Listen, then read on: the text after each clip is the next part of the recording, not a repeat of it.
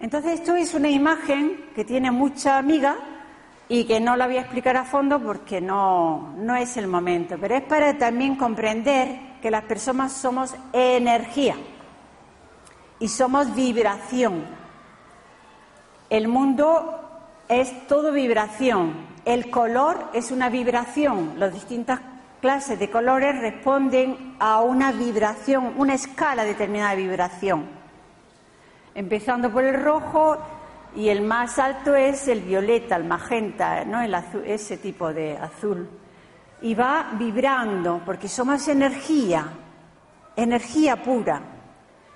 Las notas musicales, hay una escala de siete notas que también van de siete en siete, subiendo de escala. Y los colores igual. Entonces, en esa vibración, pues hay estudios que han medido, por decirlo así, el nivel de calidad de energía. Calidad e intensidad son cosas distintas, ¿no? La calidad de determinadas emociones, sentimientos. Y lo que han visto, y solamente para que sepáis que eh, sentimientos, emociones, tienen una, una calidad de vibración muy bajita, y fijaros aquí, el miedo tiene una equivalencia de 100. Bueno, 100 es un número, pero tiene validez en cuanto los comparamos con otros. Pero es interesante saber que el enojo, la rabia, tiene una cualidad mayor. Eso que nos está diciendo, que si estamos tristes, deprimidos, cielos, qué horror, ¿por qué me pasa a mí esto siempre? Y vas de víctima por la vida, la calidad de tus sentimientos no te va a ayudar a salir delante, más vale que cojas rabia.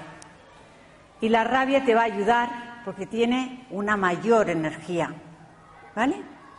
Entonces, quedaros que para evolucionar las personas necesitamos de crecer a nivel energético, a nivel de vibración. Y lo dejo ahí. Y diréis, bueno, ¿y eso cómo se hace? Pues ya veréis como vamos subiendo, la voluntad, aceptación, el amor, la alegría, la paz, son aquellos sentimientos que vibran más alto y por lo tanto pueden conseguir, podemos conseguir y experimentar cosas mucho más, eh, más rápidas y de más calidad en nuestra vida. Por supuesto, la prosperidad y la riqueza por eso en ciertos ámbitos, lo aceptaréis o no, pero hablan que si el dinero es una energía, como estábamos viendo, porque viene de nuestro esfuerzo, nuestra preparación, pues una persona que sea muy espiritual y que quiera, ojo, que quiera, que haya decidido vivir la prosperidad y abundancia, pues no puede vivir la escasez. Y ahí choca pues con siembras importantes. Entonces, eh, he puesto aquí esto que son semillitas. Una semilla es un pensamiento. Los pensamientos son creencias. Un pensamiento repetido, repetido, repetido, forma parte de nuestra estructura mental que biológicamente, biológicamente tiene su reflejo en el cerebro porque somos química, somos física, pero somos química. Cada pensamiento es como si fuera un sellado en nuestro cerebro y hay miles de conducciones, ¿no? de, de enlaces en el cerebro, pero que son el producto de nuestros pensamientos, de nuestras creencias, de nuestras vivencias. Entonces, ojo al dato. Tenemos pensamientos, sé que en gran parte hay los pensamientos provienen del subconsciente, actuamos automáticamente de determinada manera porque ahí hay una siembra ¿eh? que es subconsciente. Metáfora, un árbol. Si tú quieres que un árbol te dé buenos frutos, tienes que cuidar las raíces. Las raíces son los pensamientos, las creencias, nuestro, nuestra base, nuestra base. Pues mirad, los pensamientos y las creencias nos provocan sentimientos. Los sentimientos pueden ser positivos, digamos, podemos, con lo que os había dicho, voy a coger un poquito de agua, los podemos considerar, esa es la, la raíz, como positivos o como negativos, es decir, me gustan o no me gustan, me son agradables o no me son agradables. Entonces nosotros nos sentimos bien o nos sentimos mal. Ambas cosas juntas son los que nos llevan a hacer algo. ¿Hago algo o no lo hago? ¿Busco trabajo o no lo busco porque para qué me voy a presentar si hay mucha más gente preparada que yo? ¿Empiezo a iniciar una actividad profesional? Uf, aquí sin dinero no se puede hacer nada. Pues no, pues venga, primero pues voy a seguir eh, en mi puesto de trabajo y aguantar. Entonces, todo lo que pensamos más lo que sentimos, como digo, nos lleva a hacer algo. Y lo que hacemos da unos resultados. Y ojo al dato, los resultados son neutros. Neutros. A ti te puede gustar el resultado o te puede ser doloroso.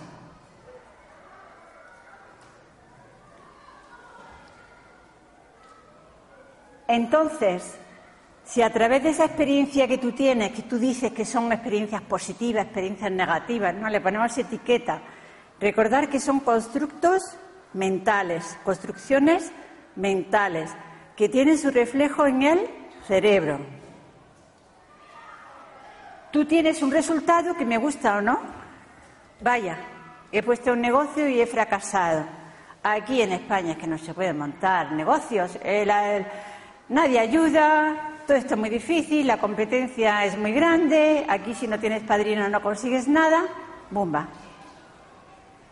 Entonces, en el tema del emprendimiento, puesto que estamos hablando de dinero y todo eso, resulta que hay personas, chavales, chavales, hombres, mujeres, que persisten a pesar de los resultados, entre comillas, negativas, y hay otras personas que tienen la toalla la primera, o ni siquiera lo intentan.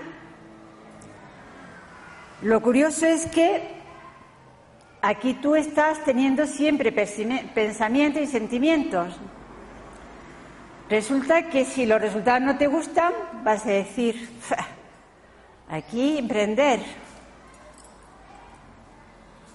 ¿O para qué voy yo, yo qué yo sé, cualquier cosa, para qué voy a hacer algo? Entonces la mente, que sepáis, toma decisiones de manera inconsciente y luego una vez que las toma, la justifica haber tomado la acción. Me explico. Las personas que hacen publicidad saben muy bien cómo funciona el cerebro. Y entonces saben que una persona deprimida, pongamos por un poquito deprimida, no, no es deprimida de enfermedad, pero un poquito deprimida, pongamos las mujeres, es público objetivo de los publicistas. Y entonces hubo anuncios por ahí que decía, que yo me lo merezco. Y que yo me lo merezco es que siempre iba asociado a la compra. A la compra, a comprar algo, a gastar dinero. O tú puedes tener un día, no sé si os ha pasado a vosotros, podéis tener un día, ¿sabes? De esto eterno. Venga. Y sales de compras con la tarjeta de crédito y pasas por delante de un escaparate con un vestido preciosísimo. ¡Ay, cómo me va a quedar! ¿Lo compro o no lo compro? La verdad es que no tengo dinero. Pero bueno, como tengo la tarjeta de crédito que luego me la aplazan a 30 euros en, el, pues si son 200 euros, pues bueno, quiere decir que sí, que voy a pasar un poquillo, pero me lo merezco. Entonces entras, compras, haces una compra impulsiva y luego dices, no pasa nada. ¿no? No pasa nada, que yo me lo merezco y que voy a estar guapísima. Entonces recordar esto, el cerebro toma decisiones de manera inconsciente que luego las revalida. ¿Vale? Sigamos avanzando. Pero aquí bien lo he puesto que es la Matrix, es una programación. Lo mismo que en ese ordenador yo tengo un programa, el Windows 10, me da unas prestaciones. Si yo tuviera otro, otro programa con ese mismo ordenador tendría otras prestaciones. ¿De acuerdo? Pues con la mente pasa exactamente igual.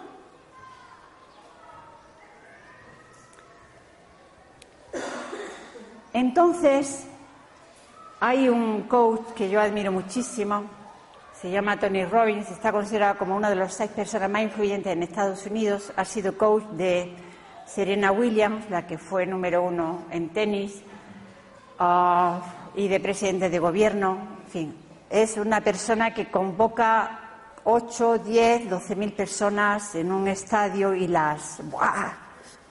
Impacta, ¿no? Pero él mismo con 17 años era pobre, de una familia mm, disfuncional, padre muerto y borracho segundo marido de, la, de su madre también igual. Pero esto que os digo es que él lo comunica, ¿no? Directamente, ¿no? Y entonces él dice que las creencias tienen el poder de crear y de destruir.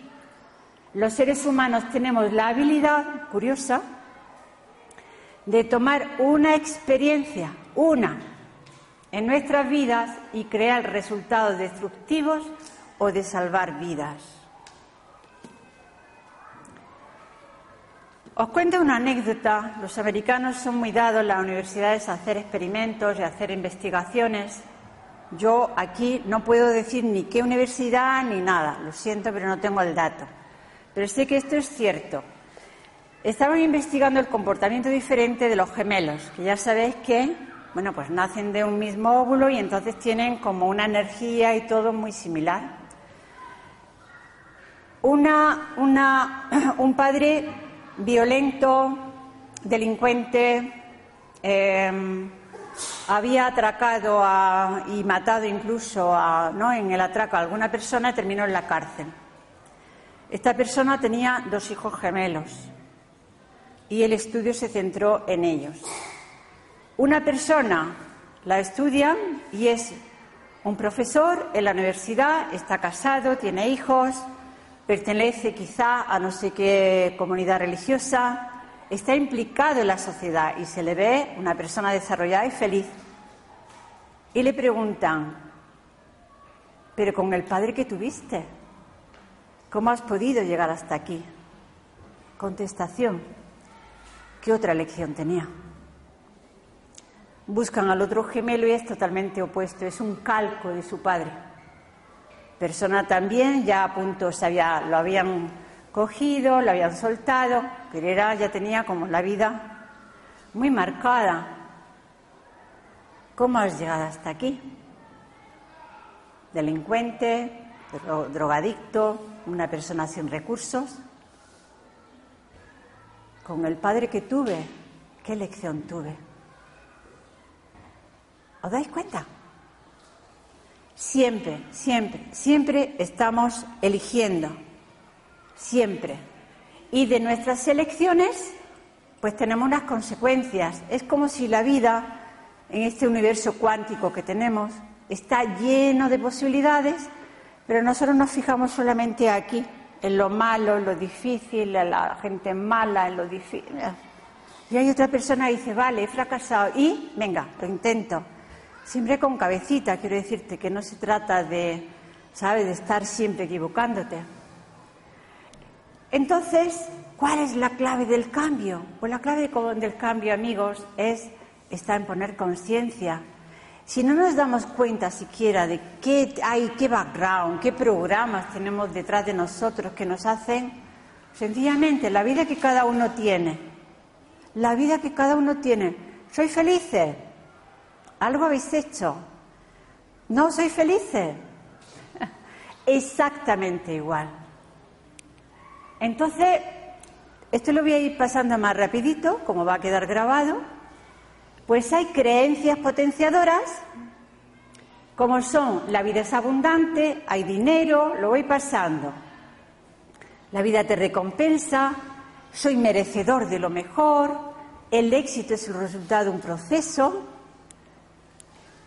disfrutar con mi dinero, yo soy agradecida, disfruto con el dinero que tengo y lo agradezco, tengo dinero suficiente para realizar grandes proyectos y para compartirlo. Luego, pues cuando te pones realmente a, a, jugar, a invertir, a prosperar con el dinero, dice, hombre, invertir y multiplicar el dinero es divertido. Soy feliz ganando dinero. El dinero bien utilizado puede mejorar la vida de las personas. Estas son creencias. Entonces yo lo que os invito es que más adelante, cuando ya eh, pues se vea esta, esta ponencia, o sencillamente con libros, os pongáis de decir, ¿cuáles son las creencias que rigen mi vida? Porque mi experiencia, amigos, trabajando con personas para potenciar su profesión y, su, y sus resultados económicos, que bueno, os podéis imaginar, si no os lo digo, que por el enfoque que yo tengo, yo siempre va en una armonía. O sea, yo para mí el dinero es una energía, pero yo veo la vida holística. O sea, realmente miro más allá del dinero, ¿no? Y el tema de la gratitud. Pues mirar cuántas si esa creencia, una sola, la tenemos, eso nos tiene que llevar a pensar, sentir y actuar. ¿Sí?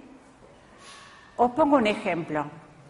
Si una persona cree que la vida está llena de oportunidades y es abundante, va a estar con los ojos abiertos a las oportunidades que se aparecen.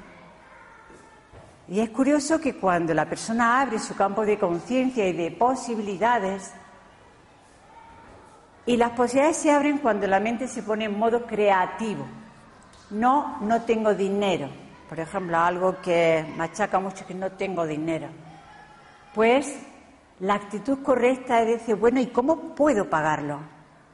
¿Qué sé hacer yo que aporta valor a las personas, que las personas estarían dispuestas a pagarme? ¿O cómo puedo incrementar el valor que yo aporto a las personas? porque cuanto más valor en términos de energía, en términos de satisfacción, en términos de bienestar aportemos a las personas, ¿qué va a pasar, amigos? Que las personas nos van a pagar más.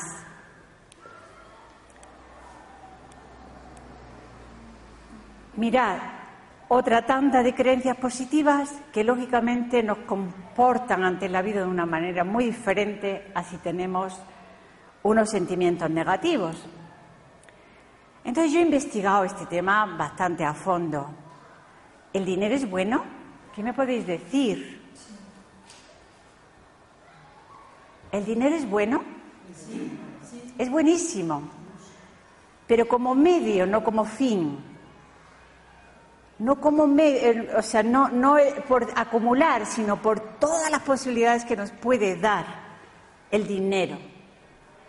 Y os decía que he investigado a ver qué hacen el dinero la gente, las mafias o la gente rica. Y dos modelos de gente buena filantrópica del mundo. Uno es Bill Gates, que fundó con su mujer Melinda una fundación que han aportado millones, millones y millones de dólares cada año. Mirad, esta cantidad solamente fue donada en el año 2017. Ellos están centrados fundamentalmente en la salud y la, educación de la gente eh, con pocos recursos. Y les encanta trabajar con mujeres y les encanta trabajar, lógicamente, con los niños. Barren Buffett, que sí que está vivo, pues cuando se enteró de la labor que estaba haciendo la fundación de, Bill y Melinda, pues un día se presentó en el despacho y le dijo a la secretaria, a Bill Gates, Barren Buffett está aquí. Y él, que no se relacionaba con Barren Buffett, dice, media hora y, ya está. Pero entró Warren Buffett y dijo, vengo a donarte la mitad de mi fortuna. Llamó Bill Gates a la secretaria y dice, suspéndeme todo. Pues fijaros también la donación de, de, de Buffett, ¿no? de Warren Buffett. Y entre los dos, digamos, entre la Fundación y Warren Buffett, ellos han eh, propulsado en Norteamérica un movimiento que se llama Dona la mitad de tu herencia. O sea, anticipadamente, antes de que te mueras, si realmente quieres dejar un legado, no esperes a morirte, sino que ya da la mitad de su herencia. Y están consiguiendo muchísimo, porque hay mucha gente que tiene dinero y que realmente es solidaria, ¿no? Y sabe que el dinero puede ayudar a muchísima gente, ¿no? A salir de la pobreza. Pues vamos a hablar ahora de los patrones negativos ante el dinero. Y mirar ahí a ver si alguno lo tenéis vosotros interiorizado. Hay tres transparencias con que atento.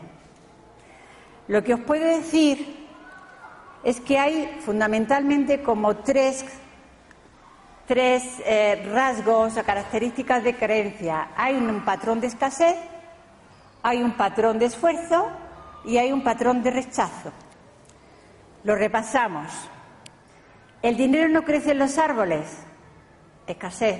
El dinero corrompe, rechazo. El dinero es sucio, rechazo. El dinero es la causa de muchos males, rechazo. No hay suficiente dinero para todos, escasez. Si yo gano dinero, alguien lo está perdiendo. Rechazo y también escasez. El dinero se va más rápido lo que tarda en llegar. Escasez. Otro lote. La única forma de ganar mucho dinero es trabajando mucho. Esfuerzo. Si quiero ganar más, tengo que trabajar más tiempo. Esfuerzo. El dinero no es espiritual. Rechazo. Los ricos son codiciosos y deshonestos. Nadie puede hacerse millonario sin perjudicar a los demás. Los ricos son infelices. Tener mucho dinero es un pecado. Tener mucho dinero es inseguro. Eso es también eh, rechazo. Entonces eso, como veis, son prejuicios. Un prejuicio es una semilla que está dentro de nosotros sin que nosotros la hayamos cuestionado. Que lo que ocurre si realmente la aceptamos como válida y yo me encuentro que uno de los patrones más frecuentes es el patrón de escasez. No hay dinero el dinero no llega y otro patrón fortísimo es el patrón de esfuerzo. Cuando uno tiene interiorizado un patrón de esfuerzo, ¿sabéis lo que ocurre? Que adapta toda su firma, perdón, toda su vida, toda su actividad económica a precisamente lo que ha pensado, lo que le da eh, viabilidad, lo que le da firmeza. Si no trabajo, no gano dinero y luego si quiero ganar más dinero, tengo que trabajar mucho más. Entonces es curioso porque no sé si los conocéis, si no empezar a mirar, porque van a pasar cosas curiosas en vosotros. Y es que os vais a encontrar a personas que teniendo dinero y sin embargo están trabajando como currantes. Es decir, su negocio ha prosperado ellos tienen más dinero, pero ellos no han crecido, no han evolucionado, se han quedado pues pequeños y con un patrón de esfuerzo claramente. Yo lo veo, eh, lo veo, lo veo, lo veo por todos lados, ¿no? Entonces las creencias, al no haber validado otra cosa, pues lo que nos produce es miedo. Detrás de una creencia limitadora hay un miedo Miedo a perder dinero, a no tenerlo. Miedo al fracaso. Miedo al que dirán si yo fracaso. Miedo también al éxito. Porque ¿qué pasará si yo tengo éxito? ¿En qué persona me voy a convertir? Mirar una cosa cuando en la familia se ha vivido el dinero como un mal, por ejemplo, mi papá o el abuelo, en fin, alguien relevante, pues resulta que nos hizo sufrir mucho porque siempre estaba afuera, nunca estábamos con él, eh, tiró el dinero, lo dilapidó. Entonces, de pequeños podemos estar viviendo el dinero como malo. Cuando uno vive el dinero como malo, porque es lo que tú has, la semilla que tú tienes dentro de ti, ¿qué va a pasar? Aunque te entre dinero, se te va a ir. Es decir, también hay un miedo al esfuerzo, un miedo a la incertidumbre. ¿Y qué pasará? ¿Y qué pasará? Easy, easy, easy. Miedo, miedo, miedo, miedo. Dicen los expertos, solo es un 10% de todo lo que hay en el subconsciente. ¿Cómo vamos a poder saber rascar e investigar un algo que no vemos? Por eso a veces necesitamos ayuda. ¿eh? Y si no, puede decir, venga, pues ya está, otra vida, ¿no? Pero no es eso lo que queremos, no es eso lo que queremos. Entonces yo voy a dar, aunque esto se dice, ya lo sé que se dice mucho más rápido de lo que se hace, pero yo voy a dar unos pasos, diez pasos para llegar, es decir, para desmontar todas estas creencias y para realmente poder cambiar nuestros programas y abrirnos a una vida de abundancia, de prosperidad. El paso número uno es poner conciencia. Si yo no sé que tengo una relación mala con el dinero, yo pienso que los ricos son asquerosos, es asquerosamente rico. ¿Habéis oído? Un rico, a saber de dónde gana el dinero. Alguien le robará. Si nosotros tenemos esa actitud ante personas que son ricas y no miramos nada más porque tenemos nuestras gafas de rechazo hacia el dinero, pues eh, si no lo identificamos, no vamos a poder avanzar. Antes de seguir, vamos a recordar que las creencias son una siembra que hemos recibido de pensamientos, que nos han provocado sentimiento y que le hemos dado como válido, no lo hemos cuestionado, de que éramos pequeños. Y hay creencias que son de tipo familiar, papá, mamá, la familia. Creencias que son de tipo cultural.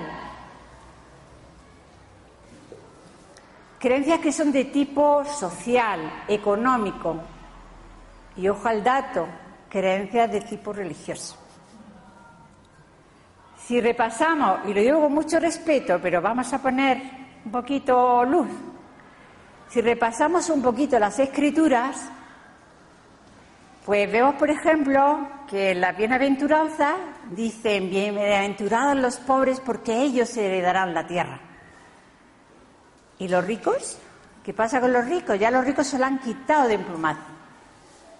Entonces a ti que te viene todo eso, ya de pequeñitos, pues si yo soy pobre, bueno, menos mal porque voy a heredar la tierra, porque así me lo han dicho las escrituras y los curas. No, también ahí hay una frasecita de que más difícil es que entre un rico en el reino de los cielos que un camello pase por la aguja. Y tú dices, qué tontería. Pero ahí está. Hay poquitas, poquitas, eh, digamos, pensamientos en torno a que el dinero es bueno, la riqueza es buena. ¿Eh? Si no molestaras un poquillo en verlo, porque yo veo que es así. Entonces, desde la propia iglesia, desde la propia iglesia, pues nos han inculcado unos pensamientos de que em, hay que sufrir, el sufrimiento forma parte de la vida, que yo no digo que no, pero un poco como que el sufrimiento, la culpa, mea culpa, mea culpa, mi gran culpa. Entonces, fijaros, acordaros de los sentimientos que ponía ahí. La culpa es un sentimiento muy bajito. Entonces, vamos a ver, que tú puedes haberte equivocado. Y lo primero que hay que hacer, si tú te equivocas, es reconocerlo. Me he equivocado. Pero estoy dispuesto a ver las cosas de otra manera. Estoy dispuesta a hacer las cosas de otra manera. ¿Entendéis? Entonces, lo primero, lo primero es identificar las creencias. Quien quiera le puedo pasar la presentación PowerPoint, pero bueno, yo creo que es mucho más gustoso el que no la pase Mindalia, para que repaséis todo esto. Este es un material que yo os puedo facilitar. El segundo es hacerte preguntas, no por qué he nacido pobre, sino qué puedo hacer yo, ¿no? Y utilizar la imaginación Recordar que la imaginación es el lenguaje del alma y el alma sabe. Imaginación, creatividad es todo lo que nos saca de lo bajito que somos aquí en la tierra, la imaginación. Por eso Imagine de John Lennon es la, eh, la canción más popular de todos los tiempos. Imagine, imagina ¿Cómo sería tu vida con unas creencias potenciadoras? Luego, el paso número tres. Si nosotros nos quedamos solamente a nivel de conocimiento, que por cierto, en este mundo de cultura, de conocimiento de exceso de información hay mucha gente que se queda ahí. Lee un montón de libros, va a seminarios y a cursos, pero es todo libros. Pero se queda con un falso sentimiento de control. Creo que sé. Conocimiento no equivale a sabiduría. La sabiduría es con lo poquito que sepamos ponerlo en práctica. Y mejor si eso que no funciona nosotros lo podemos compartir, porque así iremos creando semillas de conocimiento en el mundo.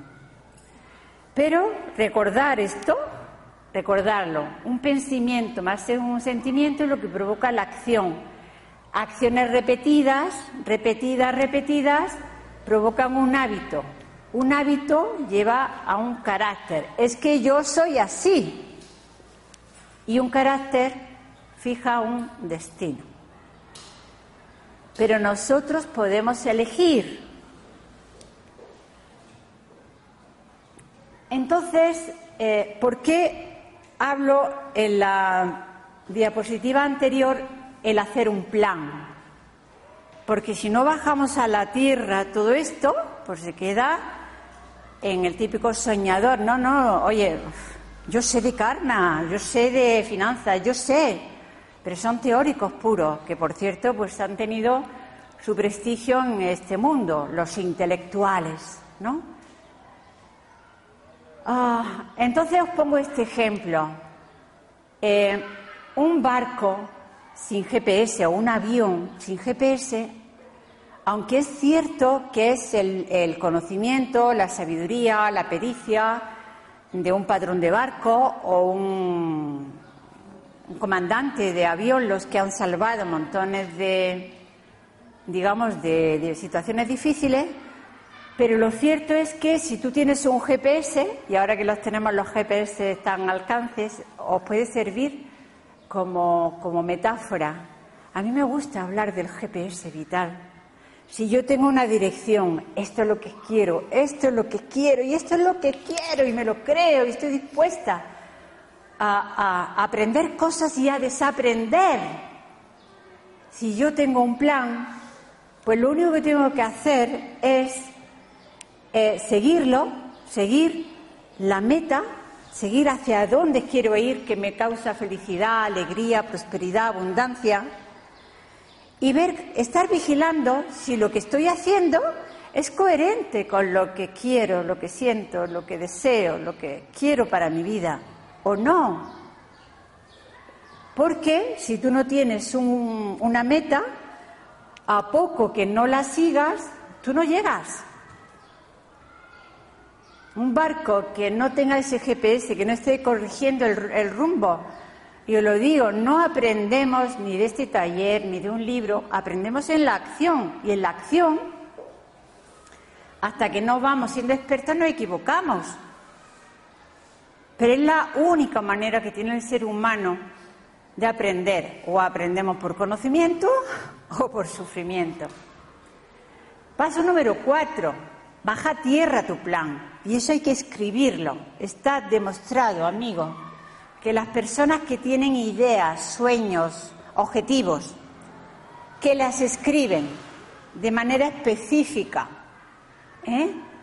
Marcando fechas, acciones, sus acciones, viendo con quién lo va a hacer, qué dificultades va a tener. Cuando una persona lo pone en papel, hay un gran porcentaje de que eso se cumpla. Si no lo dice, pues habla es, ay, a mí me gustaría tener un negocio. Ay, a mí me gustaría ir a un viaje a, a Indonesia. A mí me gustaría. Entonces, la diferencia entre una persona que sueña y una persona que logra es la acción. Estar despiertos y estar en acción.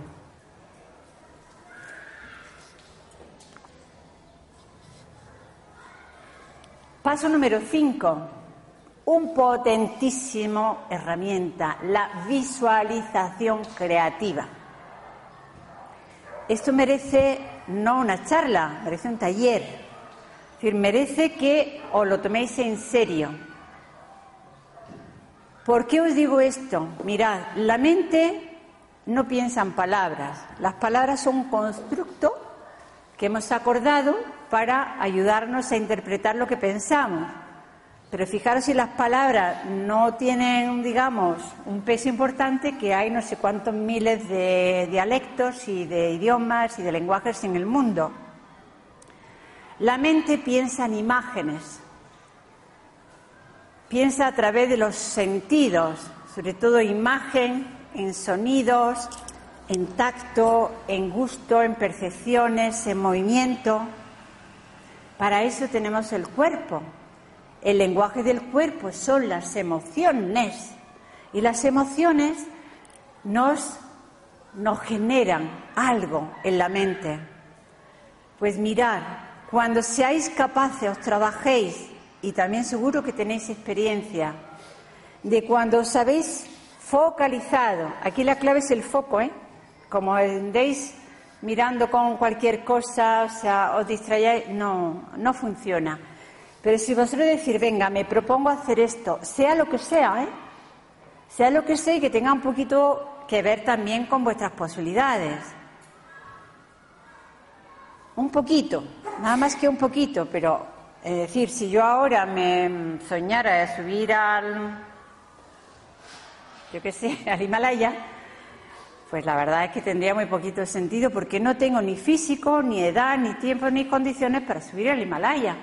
Pero hay personas de 60, 65, 70, 75 que han hecho cosas así. Quizás no subir al Himalaya, pero hacer otras cosas increíbles. Entonces, os digo, poner foco, visualizar perfectamente lo que queréis obtener en la vida, algo que tenga que ver con vosotros, no un capricho sino que tenga que ver, que tenga sentido, que tenga que ver con vuestros sueños, vuestros valores. Alguien dice, wow, si yo estuviera esto, qué feliz sería. ¿Pregunta? Hay una cosa que aportaría la visualización, lo que se llama visualización activa. Es visualización creativa. Pero la, yo no entiendo por mí la visualización activa. Yo quiero comprar un coche, me voy a una concesionaria, me siento en el coche como si fuera a comprarlo. Y si me siento Sí. de- estoy con él. Gracias por la aportación. Es lo que iba ahora a explicar. Es decir, el sueño lo que hace es que nos despierta la creatividad. Pero lo más importante es que haya emoción. Tú sientas emoción. Emoción al comprar el coche, a ver que lo conduces, a ver que abres las ventanillas y como ese famoso anuncio dice viajar, me siento libre, me siento feliz, me siento wow. ¿no? Entonces, cuando tú imaginas algo que quieres que te importa mucho, pero te ves dentro de tu sueño, viviéndolo, no como un espectador. Estoy dando claves muy rapiditas, pero funciona así. Yo lo practico, pero os sentís dentro, sintiendo merecedores, disfrutando de aquello, entonces, químicamente, ¿qué pasa? Químicamente, ¿qué pasa? Que se, mm, se produce unas descargas eh, nerviosas, eléctricas y una, eh, una sustancia que es la mielina. La mielina es lo que recubre a las fibras que se conectan entre célula nerviosa y otra célula nerviosa. Cuanto más emoción haya, más recuerdo hay de, digamos, más sellado, no recuerdo, más sellado hay de lo que tú estás creando en tu mente. Y es eso, el cerebro no sabe distinguir lo que es real de lo que es imaginado y es una buena base de partida para avanzar. Luego, las afirmaciones positivas. Las afirmaciones positivas por sí solas no producen cambio, pero sí ayudan a la reprogramación. Esto está sacado hoy solo por hoy, sabéis que es de los 12 pasos de Alcohólicos Anónimos. En vez de medir algo, o sea, de proyectarnos como con un objetivo muy grande, lo fraccionamos diciendo hoy, solo por hoy, permito que la vida me sorprenda, estaré abierto a oportunidades, voy a actuar a pesar del miedo. Pero la clave es la acción, no solo las palabras. Paso número 6, compórtate como si ya hubieras alcanzado lo que deseas.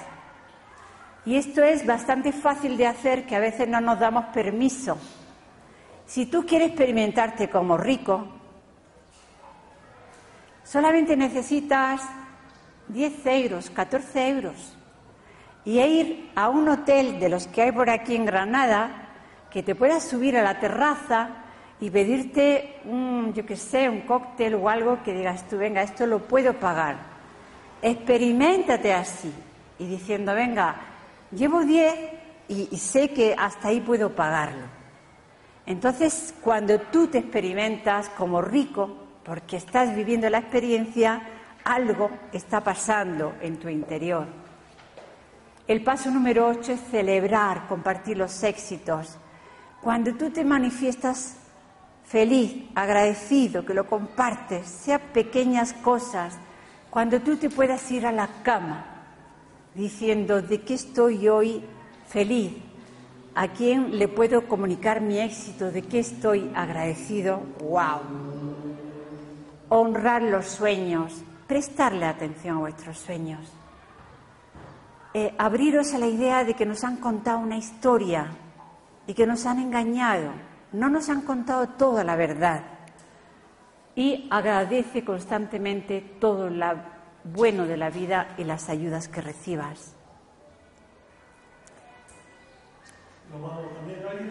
Alguien dice también agradecer lo bueno lo malo. Lo malo siempre, no, o sea, lo bueno y lo malo, según hemos hablado ahora, y si estáis de acuerdo, son percepciones. Y detrás de algo que hemos vivido como negativo, una vez pasado que tenemos una perspectiva, ¿nos ha pasado que alguna cosa que había pasado mala, malísima, y de pronto dices, uff, pues menos mal, o ahora entiendo por qué me pasó esto y lo otro? Y por último, la regla de oro de la riqueza, que es comparte, da. Hay una ley que dice que para recibir tú tienes que dar, que vuelva a estar en contacto con lo que nos decía el lama. ¿Vale? ¿Conocéis este, este club? El club Bilderberg son los malos malísimos del mundo, los poderosos que dominan al mundo. Entonces este libro, que lo escribió con muchísima dificultad una periodista española, y que por supuesto está también carente de datos, porque lógicamente es una sociedad secreta, pero tiene no un decálogo, sino un, vamos a llamarle diario, y dice, para dominar al mundo diversión, la primera estrategia. La experiencia es lo que dice el club. La experiencia ha demostrado que el método más simple para volver eficaz un arma silenciosa y así controlar al público es, por un lado, mantenerlo ignorante, ignorante de los principios básicos de los sistemas, ¿recordáis? Llevándole siempre a la confusión, desorganización y, por otro lado, distraerlo con temas sin importancia real. Y esto se logra, y os leo solamente, solamente punto número uno, se ponen las carnes de punta. Esto se logra descomprometiendo sus mentes, me imagino que será alterando, ¿no? Sus mentes y espíritus, saboteando sus actividades mentales, proveyendo programas educativos de baja calidad en matemáticas, lógica, diseño de sistemas y economía, el dinero. Por eso falta educación financiera, pero falta con todo, con todo desde este punto de vista por qué a la gente le falta educación financiera y desmotivando qué? La creatividad. Terrible. Bien, yo voy a terminar aquí porque quiero que abrir, primero es la hora, y no supongo que querréis, y luego por si tenéis alguna pregunta, que directa, oye, pues a mí se me ha quedado, tenéis dos cosas, o la explicáis aquí y yo la puedo contestar de una manera breve, o bien ahí tenéis mi correo electrónico, mi teléfono y me llamáis. Lo mejor es ponerme en WhatsApp para que yo identifique quién es El correo electrónico es hola arroba rosestam, sin ñ, porque no, eh, punto com. Y mi teléfono 625 32 35 35. Yo con mucho gusto, con mucha honestidad, os voy a atender. Y si tenéis alguna duda que pueda orientaros, estaré, algún recurso, alguna película o algo, estaré encantada de atenderos. Thank you.